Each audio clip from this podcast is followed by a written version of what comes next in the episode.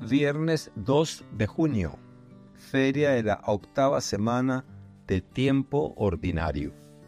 Evangelio según San Marcos, capítulo 11, versículos del 11 al 26. Después de haber sido aclamado por la multitud, Jesús entró en Jerusalén.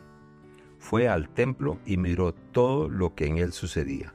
Pero como ya era tarde, se marchó a Betania con los doce. Al día siguiente, cuando salieron de Betania, sintió hambre. Viendo a lo lejos una higuera con hojas, Jesús se acercó a ver si encontraba higos, pero al llegar solo encontró hojas, pues no era tiempo de higos. Entonces le dijo a la higuera, que nunca jamás coma nadie frutos de ti, y sus discípulos lo estaban oyendo.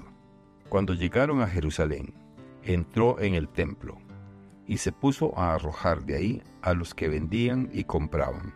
Volcó las mesas de los que estaban cambiando dinero y los puestos de los que vendían palomas. Y no dejaba que nadie cruzara por el templo cargando cosas. Luego se puso a enseñar a la gente diciéndoles, ¿acaso no está escrito, mi casa será casa de oración para todos los pueblos? Pero ustedes la han convertido en una cueva de ladrones.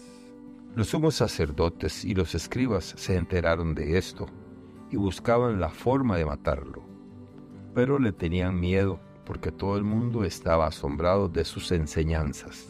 Cuando atardeció, Jesús y los suyos salieron de la ciudad. A la mañana siguiente, cuando pasaban junto a la higuera, vieron que estaba seca, hasta la raíz. Pedro cayó en la cuenta y le dijo a Jesús, Maestro, mira, la higuera que maldijiste se secó. Jesús les dijo entonces, tengan fe en Dios. Les aseguro que si uno le dice a ese monte, quítate de ahí y arrójate al mar, sin dudar en su corazón y creyendo en lo que va a suceder, lo que dice, lo obtendrá.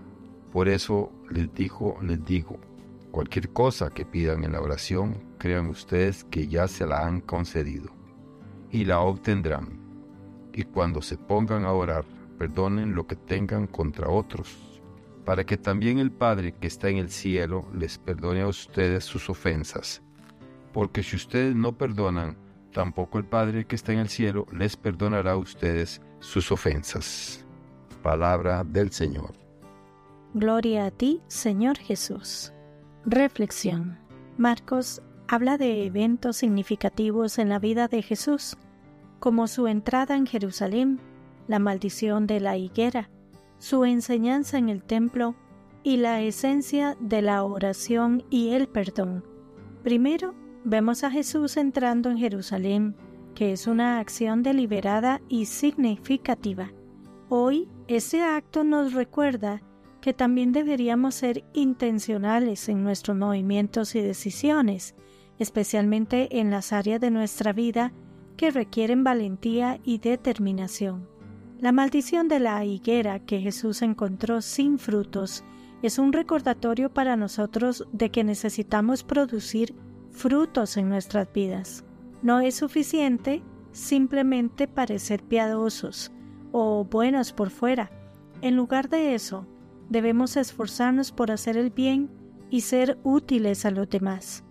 Deberíamos evaluar nuestras acciones y nuestros corazones, cuestionándonos si realmente estamos viviendo de acuerdo con nuestros valores y creencias.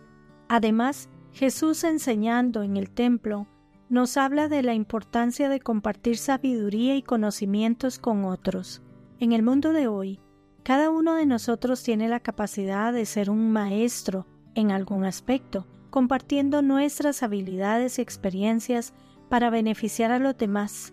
También, al igual que Jesús confrontó las prácticas inadecuadas en el templo, nosotros también debemos estar dispuestos a cuestionar y desafiar las injusticias y los comportamientos incorrectos cuando los vemos.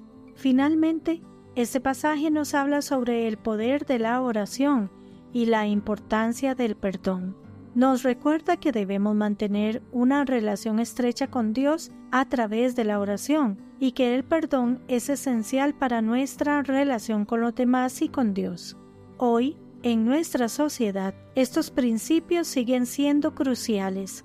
La oración puede ser una fuente de consuelo, orientación y fortaleza en tiempos difíciles, mientras que el perdón nos permite sanar y seguir adelante de los conflictos y los errores del pasado. Por lo tanto, este pasaje del Evangelio de Marcos, aunque fue escrito hace mucho tiempo, todavía tiene lecciones pertinentes que podemos aplicar en nuestras vidas hoy. Nos desafía a ser intencionales en nuestras acciones, a vivir de acuerdo con nuestros valores, con el Evangelio y a compartir nuestra sabiduría con otros y a cultivar la oración y el perdón en nuestras relaciones. Que Dios les bendiga y les proteja.